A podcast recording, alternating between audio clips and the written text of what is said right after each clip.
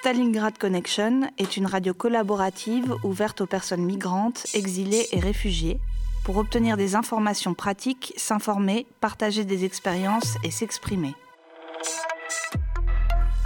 Une fois par semaine, le lundi de 11h à midi sur FPP 106.3. Vous pouvez également nous retrouver et nous réécouter sur la page Facebook Stalingrad Connection. ستالینگراد کانکشن یک پروژه رادیویی است که برای همه پناهندگان و بیجا شدگان ترتیب شده. هدف این پروژه به اشتراک گذاشتن تجارب علمی و عملی می باشد. شما می توانید هر هفته روز دوشنبه از ساعت 11 صبح تا 12 بعد از ظهر روی امواج 106.3 FM FPP رادیو استالینگراد کانکشن برنامه ما را تعقیب کنید. همچنان می توانید با فالو کردن پیج استالینگراد کنکشن در صفحه فیسبوک خود از تازه ترین اتفاقات روز و امور پناهجویان با خبر شوید. ستالينغراد كونكشن راديو تشاركي ومفتوح للمهاجرين واللاجئين وطالبي اللجوء. للحصول على معلومات وأخبار ومشاركة التجارب اثنين من الساعة الحادية عشر صباحا حتى منتصف النهار على التردد 106.3 اف بي بي تجدونا على الفيسبوك على صفحة ستالينغراد كونكشن. Stalingrad Connection is a community led radio project open to all refugees, migrants, and those exiled from their countries. It aims to share practical information and experiences. Tune once a week on Monday from 11 am to 12 pm on FPP 106.3. If you want to join the project or want to have some information regarding refugees, you can contact us on Facebook on the page Stalingrad Connection. Stalingrad Connection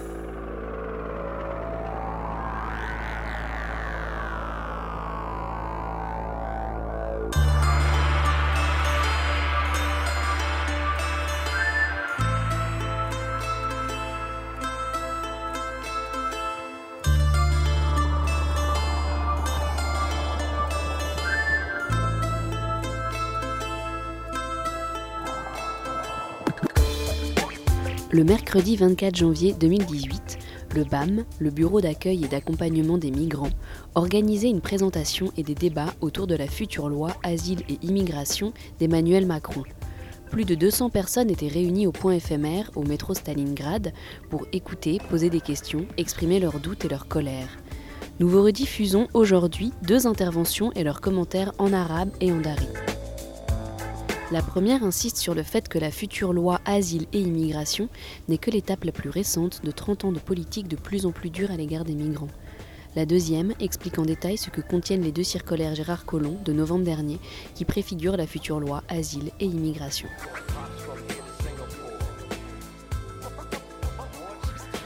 مرفی دفتر پذیرش حمایت از مهاجرین بام به روز چهارشنبه 24 جنوری 2018 گرد همایی را در مورد آینده پناهندگی و مهاجرت از نظر امانوئل ماکرون مورد بحث قرار داد. بیش از 200 نفر جمع شده بودند تا بشنوند و سوالهای خود را مطرح کنند. مشکلات و راههای اعلان را از این دفتر بپرسند. الأربعاء الرابع والعشرين من يناير 2018 بام مكتب استقبال ودعم اللاجئين نظم مقدمة ومناظرة حول القانون الجديد لإيمانويل ماكرون المسمى الهجرة واللجوء أكثر من 200 فرد تجمعوا في بوينت إفرام مترو ستالينغراد لسماع وسؤال الأسئلة مشاركة شكوكهم وغضبهم Yo, pull up in an all black 528. Fly new paint, drive through states while you ain't. Can't get props cause your style too fake. Try new bait, rap like me, dance like Diddy. One more chance like Biggie. East Coast rock, beef don't stop. Niggas fall off, mad teams go pop. Swing like Spider-Man, the wall creeper. Pace one rock some more, the tall creature. You don't like me, I ain't feeling y'all either. Y'all need to roll your blunts with more cheaper. Stalingrad Connection. Encore une nouvelle fois, merci pour euh, votre présence ce soir. Ça nous touche beaucoup et euh, on espère que les débats seront enrichissants. Donc on est parti. Euh, mon rôle au- aujourd'hui, c'est de vous expliquer un peu quel est le contexte des différentes lois qui sont intervenues en termes de migration et d'asile. Et aussi pour vous expliquer que ces pratiques inhospitalières, en fait, ont cours depuis plus de 30 ans. On fait une focalisation aujourd'hui sur la loi asile-migration. Il s'avère qu'en 1948, la Déclaration universelle des droits de l'homme disposait en ses articles 13 et 15 Toute personne a le droit de circuler librement et de choisir sa résidence à l'intérieur d'un État. Et que nul ne peut être arbitrairement privé de sa nationalité, ni de son droit à changer de nationalité. 1995, le gouvernement français crée le délit d'hospitalité, menaçant de prison toute personne aidant des étrangers en situation irrégulière. 2015, toute l'Europe expérimente le délit d'hospitalité. Accueillir devient criminel. Les pays européens, au lieu de procéder à une politique d'accueil commune, sombrent dans la peur et refoulent systématiquement les migrants à l'entrée des côtes européennes. Comment en sommes-nous arrivés à ce déni d'hospitalité? Depuis plus de 30 ans, l'Union européenne ne cesse de mettre en œuvre des politiques ultra restrictives quant à l'accès de son territoire aux migrants. Ainsi, une rapide analyse de l'évolution du concept de liberté de circulation nous le montre. En 1957, le traité de Rome affirme la notion même de liberté de circulation pour les six États membres. En 1992, le traité de Maastricht entérine la pratique fixée par les accords Schengen de 1985 et la liberté de circulation est, si la liberté de circulation est étendue à tous les ressortissants de, des, de les, oh là, des États de l'Union européenne, elle réduit considérablement la possibilité pour les ressortissants des États tiers. En 1997, le traité d'Amsterdam confirme et renforce ses principes protectionnistes. En 2002, la liberté de circulation n'est désormais plus qu'un concept à géométrie variable. Le Conseil européen de Séville, en fixant la lutte contre l'immigration irrégulière comme priorité pour les pays de l'Union, affadit considérablement le concept de liberté de circulation. La notion même de liberté de circulation sera définitivement abandonnée en mai 2016 quand la Commission européenne donne le droit aux États membres de réintroduire des frontières au sein de l'espace européen en intérieur. Exemple, l'Allemagne, la France et la Belgique. L'Union européenne n'aura alors de cesse dans les deux décennies suivantes de renforcer sa pratique dissuasive en contournant les obligations légales des États de l'Union dues aux réfugiés, en délocalisant sa responsabilité du traitement des demandes d'asile à des pays tiers, dits sûrs, afin d'empêcher l'entrée sur le territoire de l'Union européenne des personnes en quête de protection, en externalisant les politiques d'asile et d'émigration. Ainsi, à partir de 2004, on note une gestion hyper répressive des côtes européennes, notamment dans la Méditerranée. On renvoie les migrants arrivés en Libye en masse et surtout, on réprime de manière extrêmement dure les migrants qui tentent de passer euh, en Espagne via l'enclave de Ceuta et Melilla. Donc c'est l'enclave espagnole au Maroc. L'année 2005 et les premières opérations de l'agence Frontex confirme le caractère de violence extrême d'une politique qui n'hésite plus à user de moyens de guerre pour dissuader les migrants de venir sur son sol. Les portes de l'Union européenne se ferment définitivement. Dotée de moyens de technologie, l'Union européenne, par la directive Retour, jette les bases d'une politique d'expulsion commune fondée sur le contrôle des frontières extérieures, la reconnaissance mutuelle des décisions d'exclusion du territoire national, la détention et le renvoi des irréguliers ou des non-admis. Cette politique ultra-répressive ne s'est plus jamais démentie par la suite et trouve son apogée par ce qu'on appelait la gestion de la crise migratoire, un peu rapidement, par l'Union européenne. Ainsi, alors qu'on accumulait des plans d'action pour en finir avec le drame qui se jouait tous les jours en Méditerranée, en 2014, 3000 personnes mouraient dans la mer. Trois ans plus tard, ce sera le double. L'agenda européen de mai 2015 n'a fait que renforcer ce sentiment de malheureuse continuité. Il prévoit ainsi de renforcer L'enfermement des migrants en créant des hotspots, non plus dans les pays tiers, mais directement dans les espaces de l'Union européenne.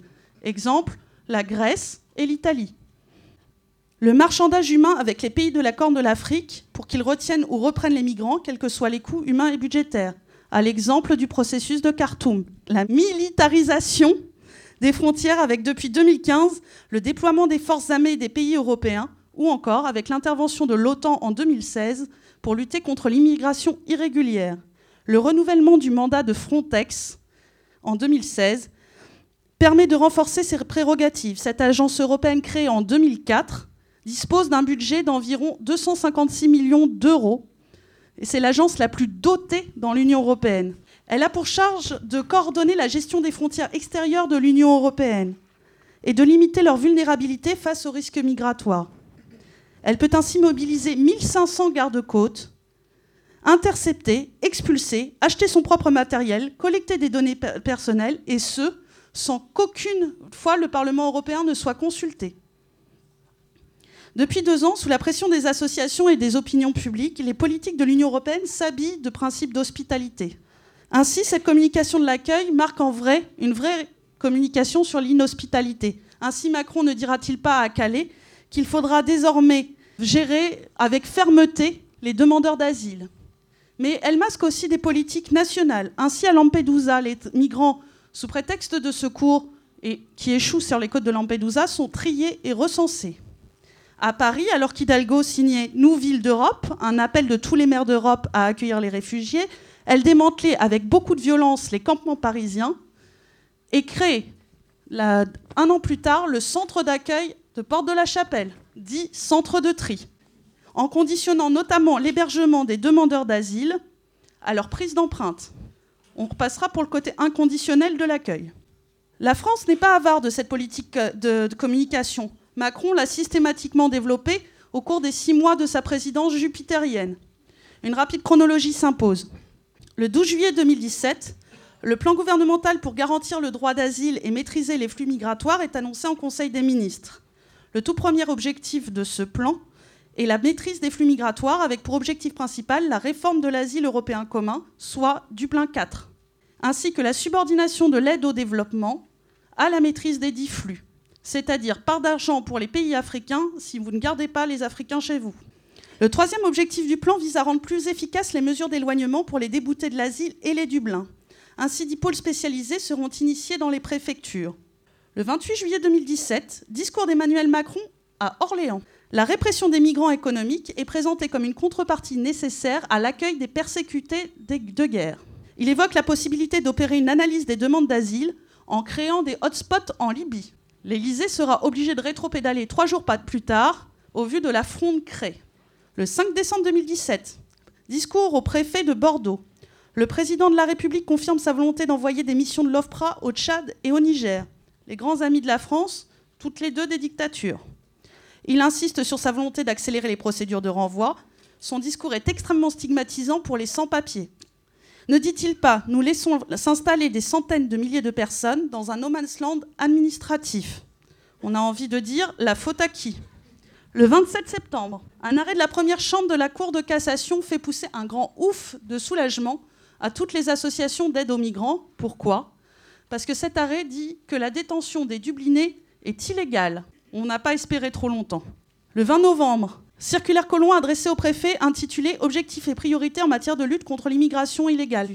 Le 7 décembre 2017, on n'aura pas soufflé longtemps, la loi Warsman, du nom du député des Ardennes dit les constructifs, est votée à une grande majorité. Elle vise à placer en centre de rétention les migrants déboutés de l'asile dans un autre pays ou ayant quitté leur hébergement sans motif. Plus spécifiquement, elle vise tous les Dublins. Elle permet ainsi leur placement en rétention dès le début de la procédure, c'est-à-dire que dès qu'ils reçoivent une notification Dublin. 8 décembre 2017, Gérard Collomb, ministre de l'Intérieur, se félicite de l'adoption de la loi Warsman. Par voie de communiqué de presse, le même jour, il recevait les associations dites opératrices d'État qui ont claqué la porte, pour la plupart. Le 12 décembre, circulaire portant sur la création des équipes mobiles de l'OFPRA et de l'OFI au sein des centres d'hébergement. Aujourd'hui, la France, tout comme l'Union européenne, ne sait que répondre aux migrants, sauf par des politiques de surveillance de la Méditerranée, des renforcements aux frontières ou des constructions de murs.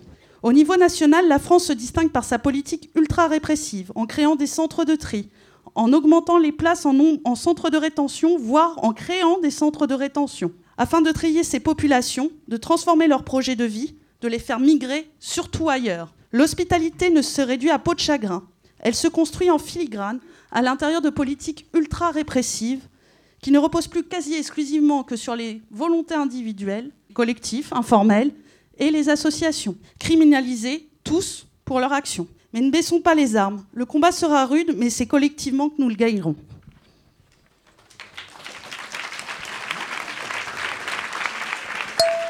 Stalingrad. كونكشن اليوم جمعيات ومؤسسات التضامن مع المهاجرين أعلنت خوفها من القانون المزعم اللجوء والهجرة. لكن هذا القانون هو مجرد الخطوة الأخيرة في ثلاثون عاما من السياسات التي تتصاعد عدوانيتها ضد المهاجرين. هليوس من بام تراجع الخطوات القانونية والسياسية المختلفة التي قادتنا للوضع الكارثي الحالي للمهاجرين. تذكر أولا أن الإعلان العالمي لحقوق الإنسان قد قرر أن لكل فرد الحق في التنقل بحرية واختيار محل إقامته داخل الدولة وأن لا يمكن حرمان فرد من جنسيته وحقه في تغييرها بشكل اعتباطي. اليوم وبالرغم من ذلك الدول الأوروبية تغير وأحيانا تتحايل على القوانين الأوروبية الأساسية لغلق الحدود وإعادة المهاجرين إلى البلد التي هربوا منها أو تركهم دون حقوقهم الأساسية بعد أن تمكنوا من عبور الحدود بأي طريقة. في 2014 لقى ثلاثة ألاف شخص حتفهم في البحر المتوسط وفي 2015 ضعف هذا العدد. كيف وصلنا إلى هذه النقطة؟ هذا هو ما تشرحه هيليوس بتذكيرنا بما هي فرونتكس الوكالة الأوروبية المسؤولة عن الإدارة والتحكم بالحدود الخارجية وهي أفضل وكالة تمويلا في أوروبا.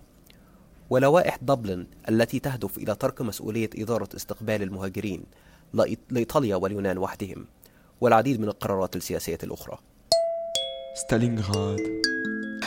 کانکشن امروز انجمنها گروه های همبستگی مهاجران از قانون آینده پناهندگی و مهاجرت ترس دارند. اما این قانون تنها آخرین مرحله سی ساله سیاست های فراینده نسبت به مهاجرین است. خانم هلوس مراحل مختلف قانونی و سیاسی را برای مهاجرین فاجبار بررسی می کند. اولا باید یادآور شویم که در سال 1848 اعلامیه جهانی حقوق بشر اعلام کرد که هر فرد حق دارد که آزادانه حرکت کند و اقامت خود را در هر یکی از ایالات انتخاب کند و هیچ کس نمی‌تواند خودسرانه کسی را به خاطر ملیت و یا تغییر ملیت از این حق محروم کند با این حال امروز کشورهای اروپایی در حال تغییر و گاه ساختن بعضی از قوانین هستند تا مرزها را برای مهاجرینی که از کشورهای خود به خاطر مشکلات امنیتی یا حقوقی فرار کردن بازگردانند و یا بدون حقوق اساسی نگه دارند. در سال 2014 3000 نفر در دریای مدیترانه غرق شده و در سال 2015 بیشتر از 6000 نفر غرق گردیده است. خانم هیلوز توضیح می دهد که مطابق آژانس فونتکس اتحادیه اروپا در تلاش هستند تا مطابق قانون دوبلین و پیاده نمودن این قانون مسئولیت و مدیریت مهاجرین را به کشورهای ایتالیا و یونان بسپارند.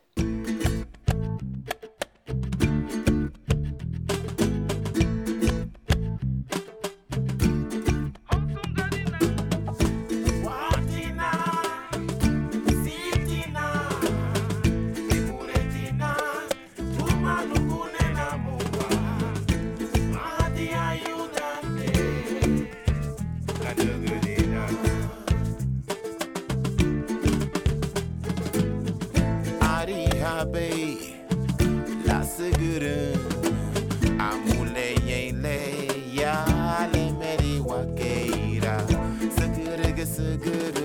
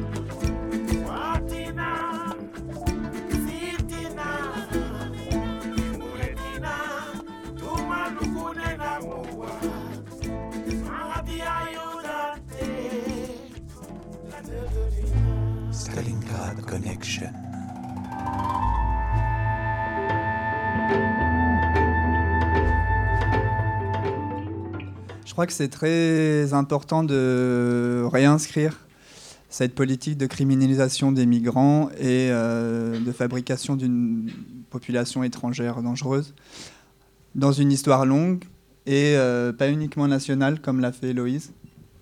C'est pas pour relativiser la gravité de ce qui est en train de se passer, mais je et on pense que c'est à partir de constats euh, clairs qu'on va pouvoir euh, mettre en place euh, des stratégies pour lutter contre ces politiques. Donc moi, je vais reprendre un peu les, deux circulaires qui auxquels le, monde associatif a, pas mal réagi en novembre et en décembre et qui en fait annoncé le, projet de, loi asile de, Gérard Collomb. Pour moi, ce qui est en train d'arriver avec les circulaires et la loi asile, en fait, parachève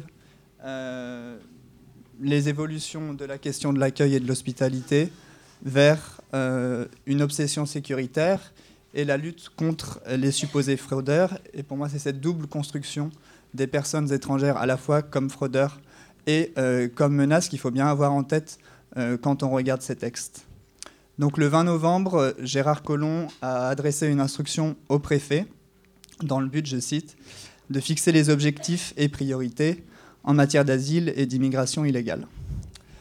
Le texte est un peu dense, mais s'il y a une chose qu'on doit retenir, c'est que l'éloignement et l'expulsion deviennent les buts quasi uniques de cette politique, c'est-à-dire, comme l'ont déjà signalé plusieurs associations, que c'est le retour de la politique du chiffre, euh, qui s'était plus ou moins arrêté en la matière en, en 2012, euh, mais dont on est quand même familier, avec Gérard Collomb qui demande expressément au préfet euh, d'expulser davantage. Elle incite également à recourir à la procédure Dublin.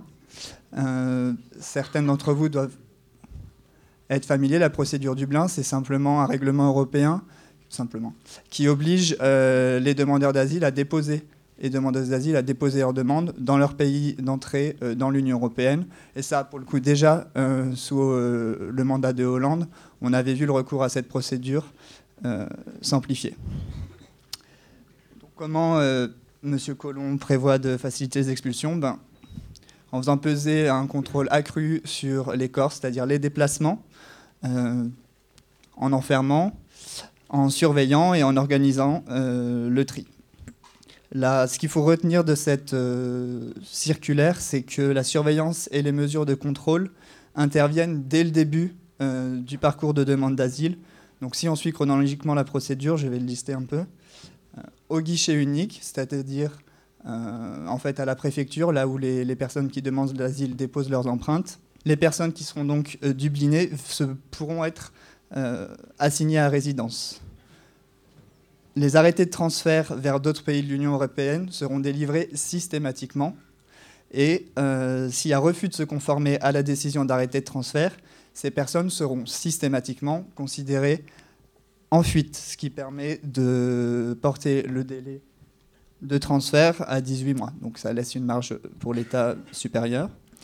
Ensuite, à l'OFPRA, qui est l'administration euh, qui traite les demandes d'asile en France, l'OFPRA devra systématiquement informer la préfecture de toute décision de rejet. L'objectif, c'est donc évidemment d'accélérer les procédures d'exclusion, euh, d'expulsion, de, notamment de, l'hébergement. La circulaire annonce également une augmentation du nombre euh, de places en centre de rétention administrative. Il y en a 200, euh, 200 nouvelles places, la réouverture de certains centres comme celui de Strasbourg. Et euh, elle incite fortement à ouvrir des locaux de rétention administrative. Je, cite euh, deux autres euh, annonces qui sont particulièrement graves pour les libertés. Les étrangers assignés à résidence se verront systématiquement enregistrés au fichier des personnes recherchées.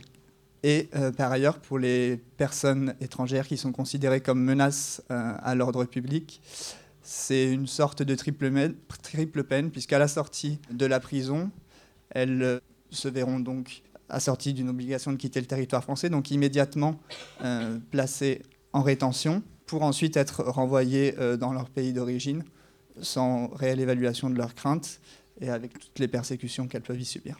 La, la deuxième circulaire, celle du 12 décembre, elle est conjointe au, au ministère de l'Intérieur et à celui de la cohésion des territoires. Elle met en place un nouveau dispositif pour l'examen des situations administratives des personnes étrangères dans l'hébergement d'urgence. Ça veut dire qu'elle ne concerne pas uniquement les demandeurs d'asile déjà, mais toute personne étrangère euh, au sein du dispositif national. Dans les faits, elle instaure une procédure de recensement et d'évaluation contrainte des personnes étrangères qui sera assurée par des équipes mobiles de l'OFI, donc l'Office français de l'immigration et de l'intégration, et euh, le service euh, des étrangers de, la préfecture. Donc ces équipes euh, vont se déplacer dans tous les dispositifs d'hébergement d'urgence, recenser les personnes et les familles qui s'y trouvent et évaluer leur statut administratif.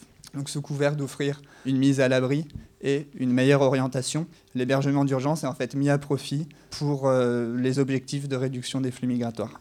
Ce qu'il faut dire et ce qu'il faut retenir, c'est que c'est une attaque au principe fondateur de l'action sociale en France.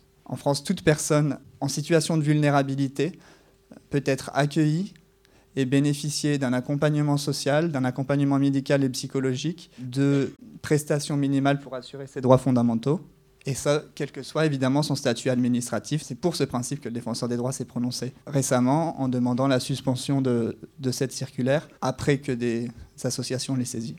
La dérive qui s'opère, je mets un peu plus dans le détail, c'est qu'on confère en fait à l'Office français euh, de l'intégration, de l'immigration et de l'intégration et au service des étrangers, des préfectures, une compétence pour procéder à une évaluation de leur situation et pour décider de leur entrée, de leur orientation et de leur sortie de ces structures. Ce qui n'était pas leur compétence. C'est donc un transfert de compétences vers ces services-là. Ça institue un contrôle sans intervention de l'autorité judiciaire. Et enfin, elles impliquent une participation euh, des associations et donc des travailleurs sociaux, alors qu'ils sont et elles sont euh, tenus au secret, professionnel. Pour nous, ça a des conséquences assez graves parce qu'on sait que demain on va orienter des personnes vers ces dispositifs euh, en sachant que ça peut précipiter leur expulsion. Et évidemment, ça produit tout l'inverse de ce que ça dit, puisque ça renforce la méfiance vis-à-vis de ces structures. Contre ces deux ordonnances, donc, il y, a une, euh, il y a une saisie et de la Commission nationale informatique et liberté et euh, du Conseil d'État, et également donc, du défenseur des droits. Pour les deux premières, euh, on- n'a pas encore de, résultats. C'est la Fédération des acteurs de la solidarité qui l'a saisie. Malgré cela, Monsieur Colomb a maintenu les, les dispositions les plus contestées de sa loi. Et c'est un peu un, point personnel et ça va peut-être paraître évident pour certaines ou certains d'entre vous. Mais euh, je crois que toute cette séquence, elle montre comment ils arrivent à, croire eux-mêmes à leur propre fiction. Je m'explique. euh, sou- souvent, quand on parle de plus de répressifs euh, dans ce domaine, les justifications, c'est soit euh, qu'il y aurait une opinion publique supposée xénophobe, en tout cas opposée à l'accueil inconditionnel, soit un front national fort, faire vite. Euh, alors je ne conteste pas que, que ça y participe, mais je pense que dans les deux cas, on pourrait prouver que, que cette construction euh, de l'étranger, de la personne étrangère comme menace et comme fraudeur, elle date d'avant ce Front National fort et d'avant ces enquêtes d'opinion. Donc ces deux faits y participent. Mais ce qui me paraît encore plus évident, c'est que ce sont en fait les mêmes fictions, les mêmes fantasmes qui justifient, les politiques qui sont menées, qui à leur tour renforcent, euh, ces constructions dans une sorte de, pirouette intellectuelle qui, qui s'auto-alimente. C'est pour ça que, par exemple, le, ministère de l'Intérieur utilise les chiffres des demandes de- d'asile rejetées à l'OFPRA pour dire, vous voyez bien, puisqu'il y a un peu plus de 80%, je crois, de rejets, c'est bien la preuve que ce sont des fraudeurs, plutôt que de s'interroger et de s'alarmer du fait qu'il y ait 80% de rejets. Donc je vais essayer de présenter euh, la loi asile un peu euh, en utilisant ces deux figures, celle d'abord de la personne étrangère qui fraude et ensuite celle de la personne étrangère comme menace pour distinguer un peu deux types, euh, deux types de mesures. Donc comme je disais, tout se passe comme si les chiffres de rejet des demandes d'asile qui devraient alerter deviennent des justifications pour moins de garanties et des délais d'instruction plus rapides dans une sorte euh, d'auto-alimentation. Alors, parmi euh, les mesures les plus significatives, il y a la réduction du délai euh, pour le dépôt de la demande d'asile, qui était de 120 jours auparavant et qui est annoncé à 90. Il faut savoir que si la demande d'asile n'est pas déposée sous ce délai, l'administration est, est en droit notamment de refuser l'aide financière aux requérantes et aux requérants, donc en la réduisant. Voilà. Par ailleurs, l'État a été reconnu lui-même coupable, donc c'est assez paradoxal, enfin responsable de ne pas permettre le dépôt euh, de ces demandes euh, dans les 120 jours. Il me semble qu'en 2016, pour le préfet de Paris, il a été condamné euh, 140 fois ou 130 fois euh, en deux semaines, suite à la saisie des associations, puisqu'en fait l'État refusait de verser l'aide en disant qu'il n'avait pas respecté les délais, alors que c'est le dispositif qu'ils avaient mis en place qui les empêchait de faire ça dans les temps. La langue déposée en préfecture au moment du dépôt de la demande d'asile devient opposable au moment de l'OFPRA, ça permet de gagner encore un peu de temps. Au niveau du recours, le délai pour, suite à un rejet de l'OFPRA était d'un mois, il va être ramené à 15 jours.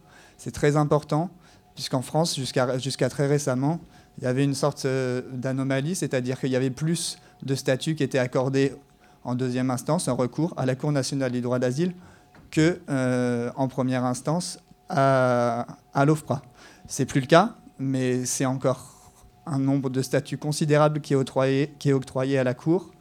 Euh, et 15 jours pour faire un recours, ce qui comprend demander l'aide juridictionnelle, saisir un avocat, etc., ça devient de plus en plus compliqué. Je ne sais pas comment les personnes qui ne sont pas accompagnées par des associations peuvent concrètement y arriver.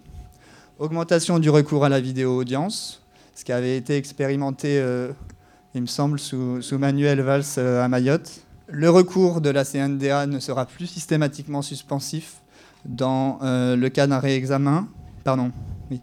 Dans le cas d'un réexamen, lorsque le pays d'origine est dit sur ce qui est très problématique pour nous et quand la personne est considérée comme une menace pour l'ordre public, dans ce cas, euh, l'OQTF devra être contesté devant le tribunal administratif. Et enfin, la décision de la Cour nationale du droit d'asile devient effective dès sa lecture et non plus à la notification euh, de la personne demandant l'asile.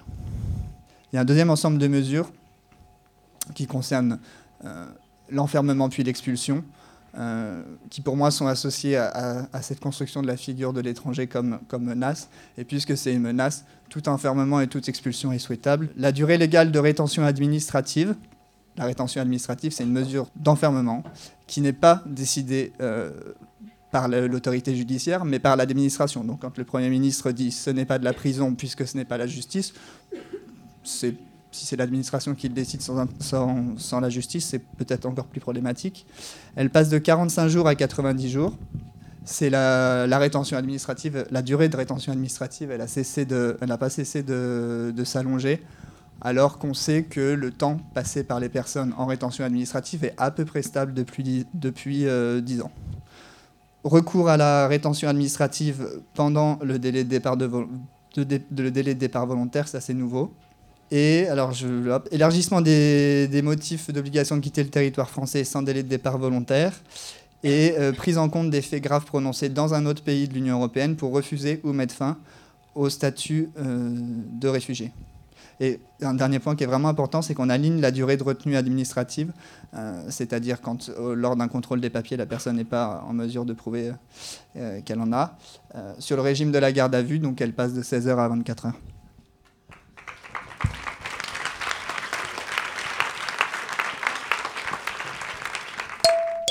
ستالينغراد كونكشن في نوفمبر المنصرم وزير الخارجية جيرارد كولومب قام بتوزيع نصين مختصين باستقبال والتعامل مع اللاجئين. بن عضو بام يشرح النصان اللذان يعدان مؤشرا على القانون المستقبلي الهجرة واللجوء. يشجع جيرارد كولومب طرد مزيدا من الناس إلى البلاد التي هربوا منها على المستوى العالمي وتطبيق إجراءات دبلن وهي طرد الناس إلى الدولة الأوروبية الأولى التي تركوا فيها بصماتهم. وفيما يلي بعد التغييرات التي اقترحها النص الأول. خلال الزيارة الأولى لجيشي يونيك من الممكن وضع الإناث المطبق عليهم إجراءات دبلن تحت الإقامة الجبرية. قرارات النقل إلى دول أوروبية أخرى وأن تطبيق إجراءات دبلن سوف تكون ممنهجة. إذا رفض الأفراد قرار النقل سوف يتم اعتبارهم هاربين وسوف يتم تقليل وقت النقل إلى 18 شهرا. منظمة OFRPA سوف تعلم المنطقة برفض قرارات اللجوء لتعجيل طرد الأشخاص ذي الصلة من مأواهم. أخيرا عدد الأماكن في مراكز الاعتقال الإدارية CRA سوف يتم زيادتها بشكل ضخم. فيما يخص النص الثاني ال OFII وخدمة الأجانب المحلية سوف يكون عليها الاستفسار في كل مراكز الاستقبال الطارئة للتحكم بالأفراد. الملاجئ الطارئة لن تكون آمنة والعاملين الاجتماعيين الذين يعملون هناك لن يستطيعوا مساعدة وحماية الأجانب هناك بشكل جيد بعد الآن. العديد من الجمعيات عارضوا النصين. بن يشرح لماذا القانون المستقبلي مبني على فكرة خاطئة بأن الفرنسيين خائفين من المهاجرين الذين هم بالتبعية خارجين عن القانون وأحيانا خطرين. لكن في الواقع أن ذلك القانون هو الذي يجعل من المهاجرين خارجين عن القانون ويصنفهم كمجرمين بحرمانهم من حقوقهم الأساسية. ومن خلال هذا التحليل يشرح بن بعض نقاط القانون المستقبلي الهجرة واللجوء. الأفراد المنفيين سوف يعدون خارجين عن القانون بسهولة لأن وقت إمال استمارة اللجوء سوف يتم تقليله من 120 يوما إلى 90 يوما. لأن وقت الاستئناف مع CNDA سوف يتم تقليله إلى 15 يوما. وأخيرا لأن ميعاد الترحيل والإجبار على ترك فرنسا سوف يصير واجب التنفيذ في لحظة اتخاذ قاضي ال CNDA القرار وليس في وقت الإبلاغ. الأفراد المنفيون سوف يتم تجريمهم. المدة القانونية للاعتقال الإداري سوف يتم زيادتها من 45 إلى 90 يوما. سوف يكون هناك أسباب قانونية أخرى للترحيل الإجباري من فرنسا بدون اختيار موعد الترحيل. سوف يأخذ القانون أيضا في الاعتبار القرارات التي اتخذت في دول أوروبية أخرى لمنع إعطاء اللجوء. ستالينغراد كونكشن در ماه نوامبر 2017 وزیر داخله جرارد کولمب دو متن را به تمام حوزه های پلیس یا پروفکتور توضیح کرده است. بن عضو انجمن بام توضیح داد. این دو متن مهاجرین را مجبور می سازد که به کشور خویش برگردد و یا در کشور اولی اروپایی که انگشت نگاری شده است برگردد. تغییراتی که پیشنهاد شده است در مرحله اول کسی که دوبلین شناخته شده در بازداشتگاه نگهداری می شود. تصمیم فرستادن به کشورهای اروپایی که نشان انگشت دارند گرفته می شود. اگر شخص رفتن به دیگر کشور اروپایی را رد کند این مرحله به 18 ماه تقلیل داده می شود. افرا به حوزه پلیس یا پروفکتور از رد شدن شخص اول می دهد که در زودترین فرصت شخص را از کمپ اضطراری بیرون کند. در اخیر تعداد بازداشتگاه یا CRA اضافه خواهد شد. مطابق متن دوم اوفی و خدمات خارجی به تمام کمپ های نگهداری می روند و باشنده ها را کنترل می کنند. کمپ ها دیگر مسئولیت ندارند و کارمندان اجتماعی نمی توانند آزادانه به مشکلات و کارهای اداری ماجرین رسیدگی کنند. تعداد از ها با این متن مخالفت کردند. بند توضیح داد که قانون آینده به خاطر ترس مردم فرانسه از مهاجرین است چون آنها احساس می کنند که مهاجرین مرتکب جرم و جارایی می شود و در کشور فرانسه نام زیاد می شود. بن این قوانین را چنین تحلیل می کند. فرد رد شده زودتر روان خواهد شد. دوم وقت درخواست ها از 120 روز به 90 روز تقلیل می کند. سه وقت درخواست به CNDA به 15 روز تقلیل می کند. چار و آخرین ضرب العجل OQTF یا ترک اجباری از فرانسه را هم متاثر می کند. CNDA دیگر وقت زیادی به تصمیم نداره. شخص رد شده مجرم شناخته می شود. بازداشت قانونی از 90 روز به 45 روز تقلیل یافته است. این همچنان تصمیماتی را که در کشور دیگری از اتحادیه اروپا در مورد وضعیت پناهندگی اعلام شده است مورد توجه قرار می دهد. ستالینگراد Connection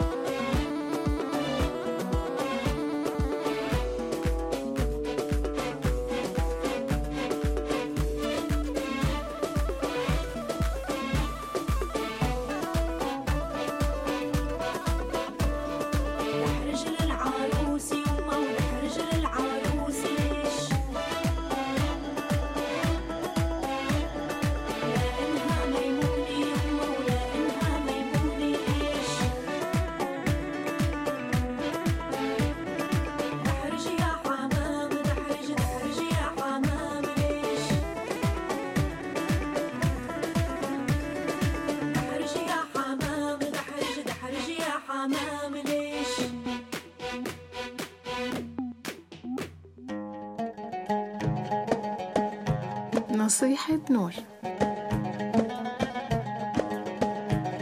Les chroniques de Nour.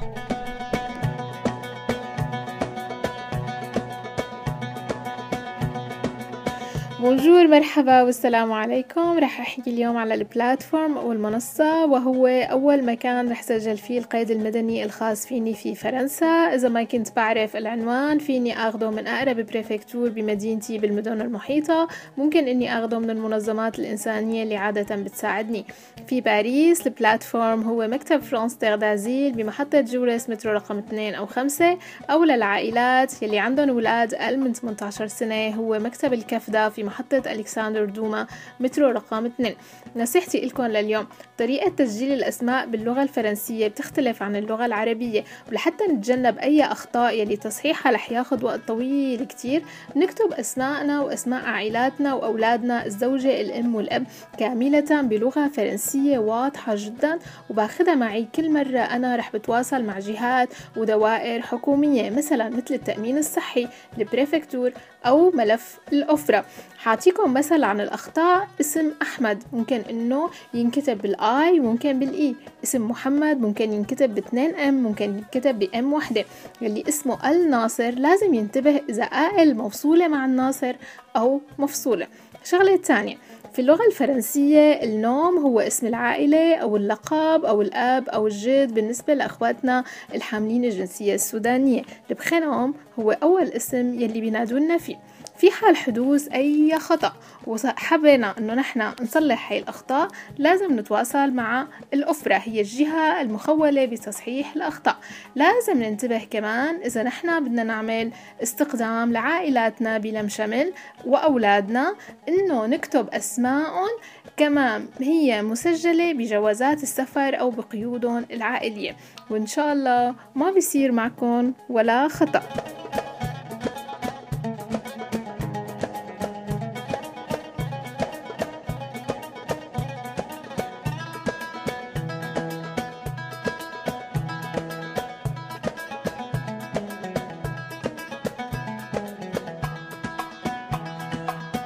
تازه به فرانسه وارد میشن چند مورد مهمی را باید در نظر بگیرند از جمله نام تخلص و آدرس است.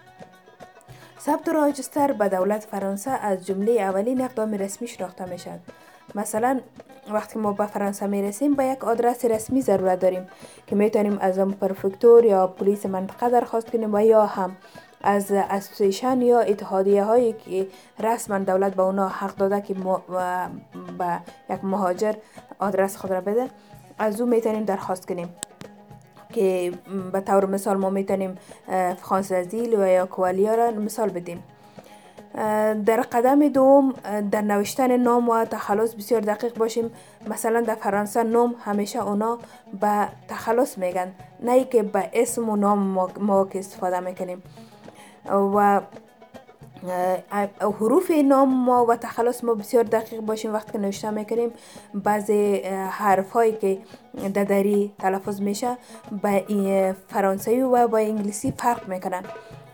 چون تلفظشان فرانسوی با دری و انگلیسی فرق می‌کنه به این خاطر این حرف فرق می‌کنه بعد همین معلومات در اسناد تمام اسناد ما درج میشه در تذکره ما یا امو کارت هویتی که بعدا می‌گیریم در اسناد بیمه ما در کارت متروی ما به همه مرجع های رسمی که ما بعدا تماس داشته باشیم به می نام و تخلص شناخته میشیم. به این دلیل باید بسیار دقیق باشیم تا این حروف از اینا را دقیق نوشته کنیم.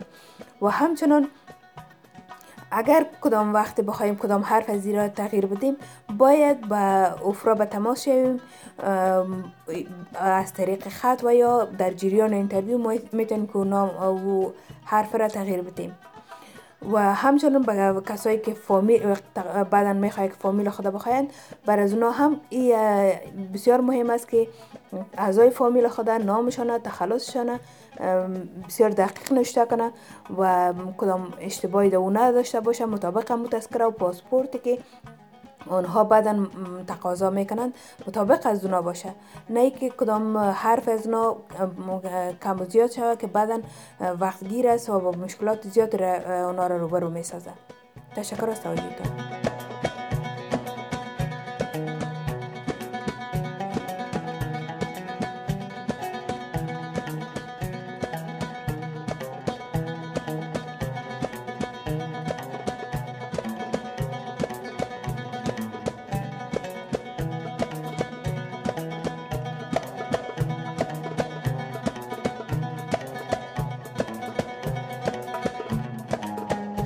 La PADA, la plateforme d'accueil des demandeurs d'asile, est l'endroit où l'on enregistre sa première fiche d'état civil en France.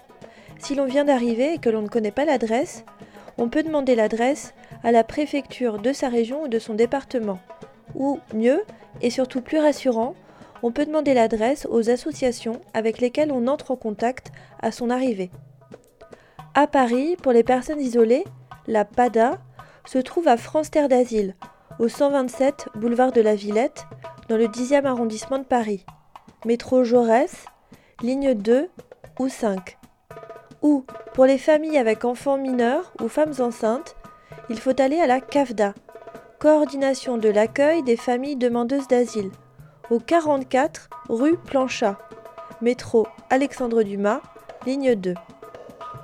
La première chose à laquelle il faut faire attention, et qui peut mener bien des gens dans des problèmes, est la manière dont on écrit son nom et son prénom. Il faut d'abord savoir distinguer son nom et son prénom. En France, le nom est le nom de famille. Pour les Soudanais, les Afghans et les Pakistanais, par exemple, le nom est le prénom du père. Pour les Syriens, c'est aussi le nom de famille.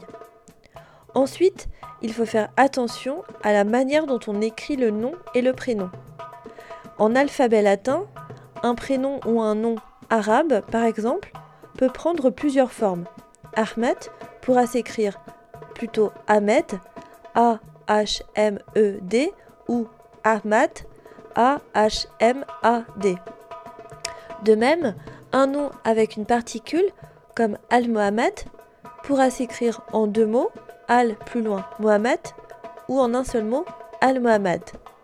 L'important est d'écrire de la même manière son nom et son prénom sur toutes les fiches d'état civil, que ce soit à la préfecture, à l'assurance maladie ou à l'OFPRA.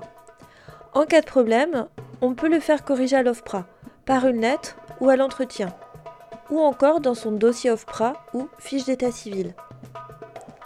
Pareil en ce qui concerne les informations d'état civil concernant la famille, spécialement si on souhaite faire un regroupement familial. On donne les noms et les prénoms de la même manière qu'ils sont écrits dans les passeports des personnes qu'on peut faire venir.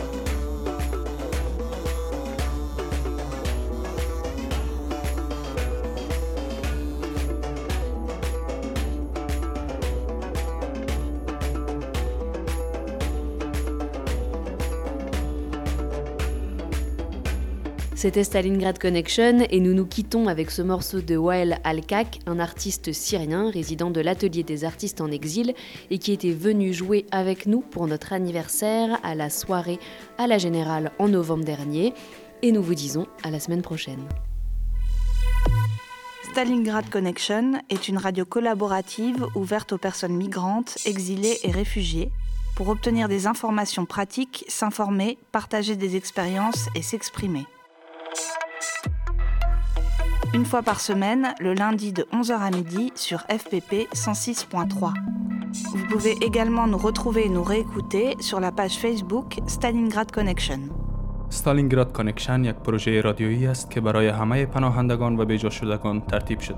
هدف این پروژه به اشتراک گذاشتن تجارب علمی و عملی می باشد. شما می توانید هر هفته روز دوشنبه از ساعت 11 صبح تا 12 بعد از ظهر روی امواج 106.3 FM FPP رادیو استالینگراد کانکشن برنامه ما را تعقیب کنید. همچنان می توانید با فالو کردن پیج استالینگراد کنکشن در صفحه فیسبوک خود از تازه ترین اتفاقات روز و امور پناهجویان با خبر شوید. ستالينغراد كونكشن راديو تشاركي ومفتوح للمهاجرين واللاجئين وطالبي اللجوء. للحصول على معلومات وأخبار ومشاركة التجارب اثنين من الساعة الحادية عشر صباحا حتى منتصف النهار على التردد 106.3 اف بي بي تجدونا على الفيسبوك على صفحة ستالينغراد كونكشن. Stalingrad Connection is a community led radio project open to all refugees, migrants, and those exiled from their countries. It aims to share practical information and experiences. Tune once a week on Monday from 11 am to 12 pm on FPP 106.3. If you want to join the project or want to have some information regarding refugees, you can contact us on Facebook on the page Stalingrad Connection. Stalingrad Connection.